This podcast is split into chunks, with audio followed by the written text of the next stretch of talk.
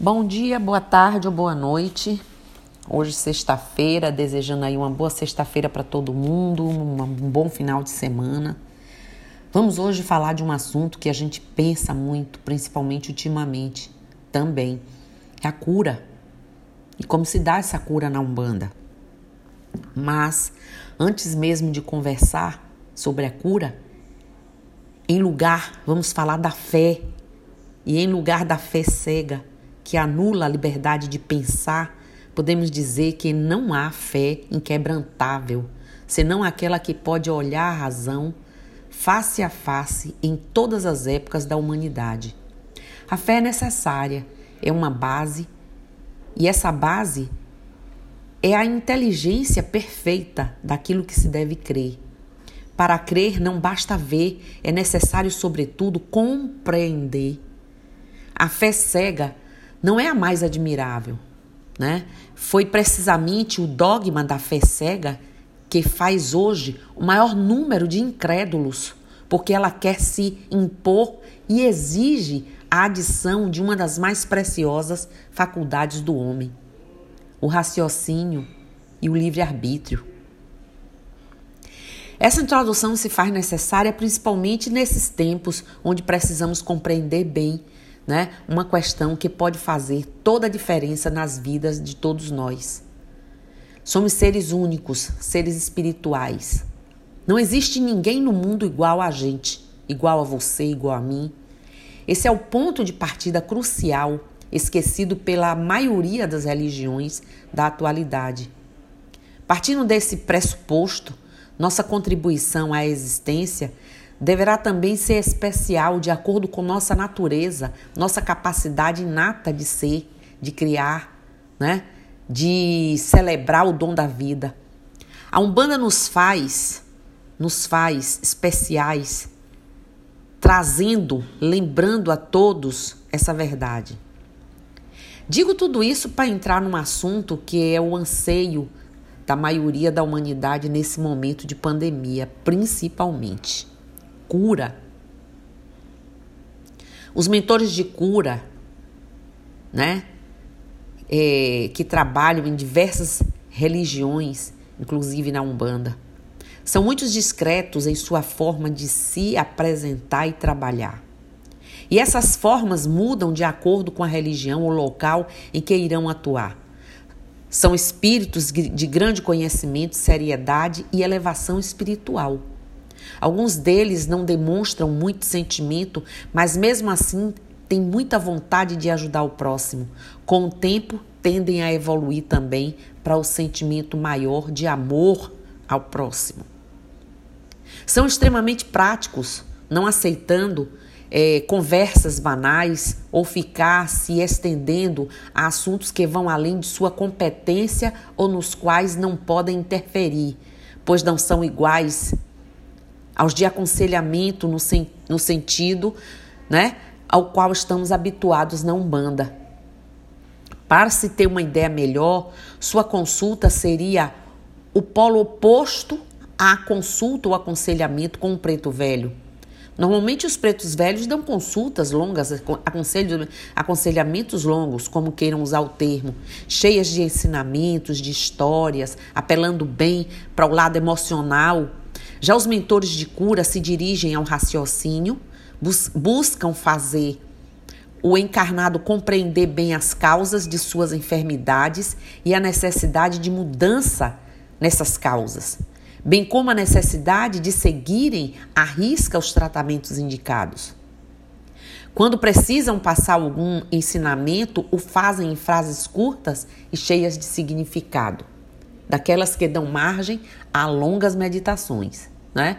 São espíritos que, quando encarnados, foram médicos, enfermeiros, boticários, xamãs, curandeiros, orientais, né, que exercem sua própria medicina desde bem antes das civilizações ocidentais. Religiosos, monges, como monges, freis, padres, freiras e por aí vai também ou exercem qualquer outra atividade ligada à cura das enfermidades dos seres humanos, seja por métodos físicos, científicos ou espirituais. Cada guia tem sua forma de restituir a saúde aos encarnados. Normalmente se utilizam de meios dos quais já se utilizavam quando encarnados, mas de forma muito mais eficiente, pois após chegarem ao plano espiritual, puderam aprimorar esses conhecimentos. Além disso, esses espíritos aprenderam a desenvolver a visão espiritual, através da qual podem fazer uma melhor anamnese, ou seja, diagnóstico né, dos males do corpo e da alma. Aliados aos seus próprios métodos né, individuais, eles se utilizam de tratamentos feitos pelas equipes espirituais ou ministrados pelos encarnados com auxílio do plano espiritual. Por exemplo, a gente usa a apometria, que são técnicas de cura realizada por médios devidamente treinados e na Umbanda com utilização de elementos, né, elementos e práticas de magia, alquimia, dentre outros. Procedimento espiritual que é realizada pelo mentor de cura incorporado ao médium e envolve a manipulação do corpo físico através das mãos do médium, podendo ou não haver a utilização de meios que se assemelha a uma verdadeira intervenção cirúrgica. Procedimento perispiritual que é realizada diretamente no perispírito do assistido, com ou sem a colaboração de um médium presente costuma ser realizada por uma equipe espiritual designada especificamente para cada caso e ser feito em dia e horário né, pré-determinados. As visitas espirituais, elas são realizadas por uma equipe também que visita o assistido doente no local onde ele estiver repousando, também com um dia e hora pré-determinados, marcados, né? E na visita farão todos os procedimentos que se fizerem necessários. A espiritualidade também, eu estou falando de todas as práticas que nós usamos e conhecemos na Umbanda. Também a cromoterapia, que é indicada pelos mentores de cura e aplicada por médiums que conheçam o método de aplicação, treinados, atuam no corpo físico e no duplo etérico, muito utilizado para males e origem emocional, de origem emocional. A fluidoterapia, que é indicada pelos mentores de cura e aplicada por médios que conheçam o método também de aplicação, atua no corpo físico e no perispírito. Existe o reiki, que é uma opção que é indicada pelos mentores de cura e aplicada por médios que conheçam também o método de aplicação, atua no corpo físico e no duplo etérico. Muito utilizada para males de origem emocional ou psíquica e para realinhamento de chakras. Homeopatia indicada e receitada pelos mentores espirituais. As fórmulas são feitas normalmente por laboratórios de manipulação e devem ser tomados de acordo com o determinado, né? Bom, fora esses tratamentos, também podem ser utilizados florais de bar, é, cristalterapia, chás, aromoterapia, acupuntura, doinha, etc., dependendo da prática de cada terreiro, dependendo é, da habilitação de cada médium de, de, da sua corrente. Em alguns casos, os guias também indicam dietas de alimentos a serem evitados ou ingeridos para a melhoria da saúde em geral, né?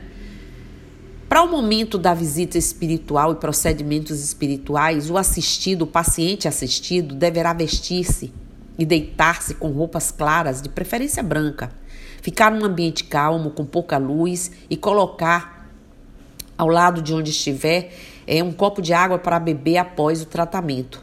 Poderá ainda, antes de ter sido orientado, banhos de ervas né, previamente indicadas, de forma é, a ser utilizada, bem como a preparação prévia do ambiente. Né? A limpeza, a descarga energética, da psicosfera do ambiente. Após a visita e os procedimentos, o paciente assistido poderá manter-se em abstenção é, por pelo menos umas seis horas, no mínimo, né? Para que a energia doada seja melhor absorvida. Abstenção de raiva, de embates, de comidas pesadas, de é, é, bebidas e, enfim, uma série de questões, não é isso? Como esses médiums de cura interagem, né? Como é a interação deles? Por incorporação, que é muito sutil, né, e dificilmente inconsciente a incorporação de médios de cura.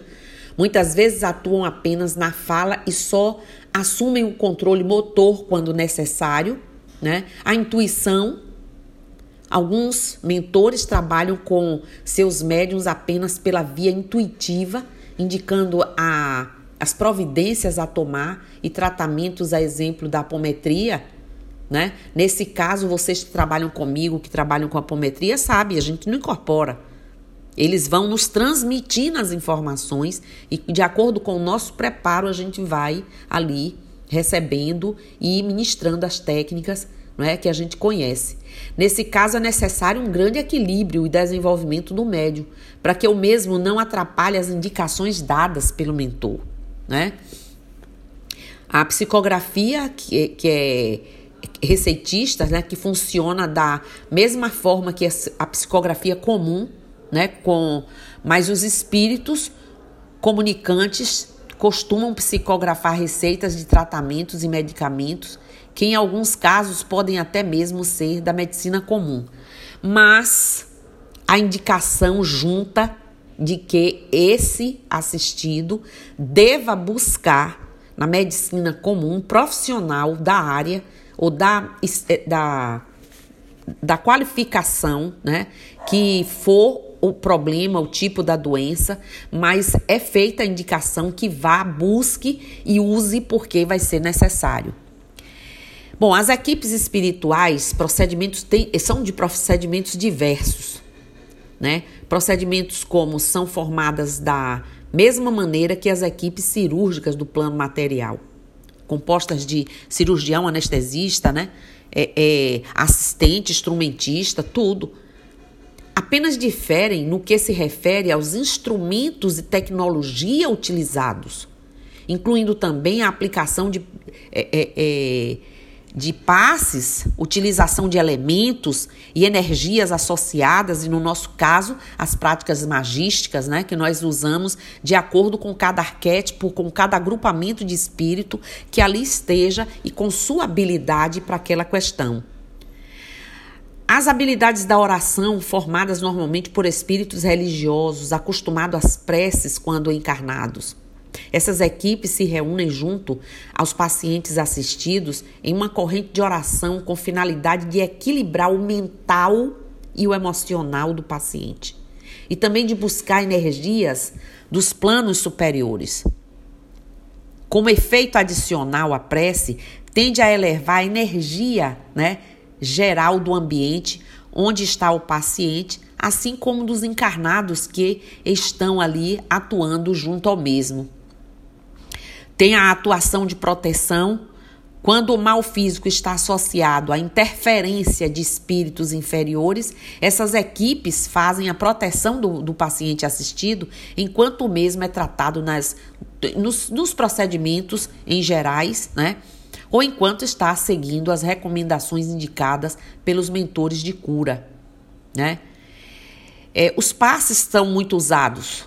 Seu trabalho é realizado em sua maior parte durante as, as sessões, uh, os, os, os, agrupamentos de cura e durante as visitas espirituais, quando dando passes nos pacientes, nos eh, os assistidos e nos médiums, antes, durante e antes, durante e após os trabalhos, né?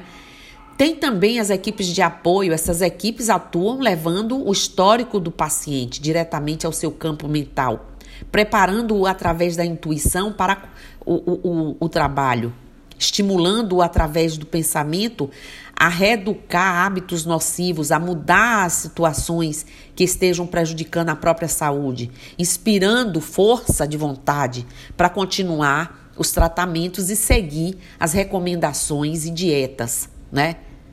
O que curam e o que não curam. Já pensaram isso? Por que, que alguns se curam e outros não? Bom, com relação aos males físicos, a maior parte dos males físicos de que nós encarnados sofremos são causados pelos maus hábitos, vícios de má alimentação, Os mentores, nesses casos, se utilizam das diversas terapias para cura, mas principalmente esclarecem ao encarnado quanto à origem de tais males, sugerindo dietas, o abandono ou diminuição de vícios e mudanças de hábito. Porque senão não vai adiantar. Nesses casos, a cura definitiva só pode ser obtida com a plena conscientização do paciente assistido e com a sua força de vontade e compromisso na obtenção aí do seu equilíbrio, né? Já os males mentais, parte dos males mentais, depressão, angústia, apatia e tantas outras, né? São é, causados por obsessores, mas a maior parte deles tem por origem a própria atitude men mental do assistido. Pensamentos negativos atraem energias negativas, gente que, quando se tornam constantes e intensas, podem se materializar no corpo, corpo físico na forma de doenças. Males como úlceras, enxaquecas, hipertensão, problemas cardíacos e até mesmo algumas formas de cânceres podem ser provocados pela mente do paciente quando está se, se, se encontra tomada né, por pensamentos negativos. Também nesse caso, os mentores, além de indicarem os tratamentos apropriados, esclarecem ao assistido quanto à necessidade, de novo, de mudar a atmosfera mental, com o objetivo de não ficar atraindo continuamente energias desequilibradoras. Costumam também sugerir passes, né, passeios é, é, é, em locais de natureza e o hábito da prece como forma aí de atrair energias novas e regeneradoras na natureza para encontrar os campos de força e as orações para você entrar no clima da energia daquelas orações. Bom, vem os males kármicos, que todo mundo sabe, os males kármicos ruins se caracterizam por doenças incuráveis, fatais ou não, tanto pela medicina alternativa quanto por terapias alternativas ou por meios espirituais. Nesses casos, o tratamento visa o alívio do paciente ou ampará-lo emocionalmente para que sua atitude mental não tome um rumo da revolta ou do desespero. As doenças kármicas são males que escolhemos antes de encarnar como forma de muitos de nós resgatarmos, né, ou tra trazermos de no uma nova forma de processar os nossos problemas. Típicos males kármicos são cegueira de nascença, é, a, a mudez, né? a epilepsia, síndrome de Down, más formações do corpo físico e tantas outras. Na maior, na maior parte, são males de nascença, embora algumas doenças possam ter sido programadas para surgir em determinada época também da encarnação, na adolescência, na fase adulta. Nesses casos, os mentores não podem e nem deveriam curar o corpo, pois através da vivência desse é que o espírito está se resgatando, né? Está com é sua forma de aprendizado, aprendendo valiosas lições para sua evolução e crescimento. Os males espirituais são aqueles causados pela atuação dos espíritos obsessores, vampirizadores, etc., né? E que, que se refletem no corpo físico. Nesses casos, os mentores cuidam do corpo físico enquanto o assistido é tratado também em giras de desobsessão, descarrego, etc. Ou seja, os mentores com as terapias a seu alcance minimizam e atenuam os, mal, os males causados ao corpo físico, enquanto o assistido é tratado na origem espiritual do mal que sofreu, ou seja, na origem. Para tratar a causa, a gente tem que tratar a origem, né? Quando o assistido se vê livre da presença espiritual nociva, os mentores costumam ainda continuar com os tratamentos visando reparar os males que já haviam sido causados ao organismo, até que ele retorne ao seu equilíbrio. Não é isso? Bom, tem também os trabalhos de cura, o invisível e o, o, o visível e invisível. Por exemplo, o assistido deverá é, abster-se de, de, de bebidas alcoólicas nesses trabalhos. Café, cigarro, carnes de origem animal, sexo 24 horas antes né, do atendimento, da visita, dos procedimentos espirituais, porque toda a energia sutil que deva estar ao máximo, sem toxinas, sem toxicidades, né? Precisamos manter. É, com relação à preparação, muito tempo antes dos portões do terreiro se abrirem ou dos médios chegarem, o ambiente destinado aos trabalhos já estão sendo os ambientes estão sendo limpos e preparados. Os procedimentos começam com o isolamento da, do terreiro, que é cercado por equipes de vigilantes espirituais dos Exus, né? Nas suas seus trabalhos de trunqueira, que impedem, gente, a entrada de espíritos perturbadores e fazem a limpeza fluídica dos encarnados que chegam. Caso seja necessário, podem provocar até mesmo um mal-estar ou outra situação de forma a afastar as pessoas que venham à casa espiritual. Então é preciso que haja esse trabalho. Logo após, se procede à limpeza do ambiente interno do terreiro e em seguida a uma energização do ambiente. Em paralelo a isso, alguns espíritos trazem até o ambiente alguns fluidos extraídos da natureza para serem utilizados posteriormente no tratamento dos assistidos. Vocês vejam o cuidado que é feito. Em seguida a isso, vão é, chegando ao terreiro os mentores com suas equipes de trabalho, de forma a se reunirem e fazerem o um planejamento dos trabalhos a serem executados. Fora do terreiro, os médios que irão ser veículo dos mentores devem estar se preparando física e mentalmente para os trabalhos e já estão sendo magnetizados e preparados pelo plano espiritual de forma a terem maior sintonia com os mentores e às vezes dias antes a gente tem os relatos eu pessoalmente e o relato de vários médios do acontecimento dessa preparação. Quando os médios chegam, continuam sendo preparados pelas equipes espirituais. E, quanto, e enquanto cuidam do ritual, com incensos, defumações, giras específicas, cristais, velas, etc., vão entrando em sintonia com o plano espiritual. A preparação termina com a prece de abertura, né? E os fundamentos, onde o pensamento dos encarnados e desencarnados se unem numa súplica aí ao nosso divino Pai, para que ele interceda por todos. Os médiuns que não estiverem trabalhando com seus mentores, atuam como cambones dentro dos terreiros de Umbanda, é, com, auxiliando os mentores, né? E devem manter um silêncio, uma concentração, oração e preparação também.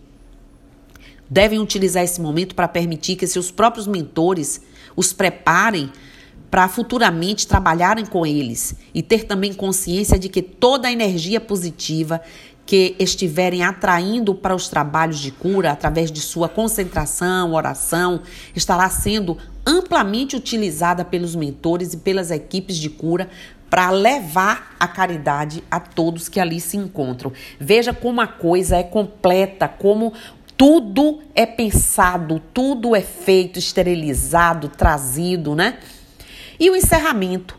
No encerramento, os mentores de cura dão suas mensagens finais e partem.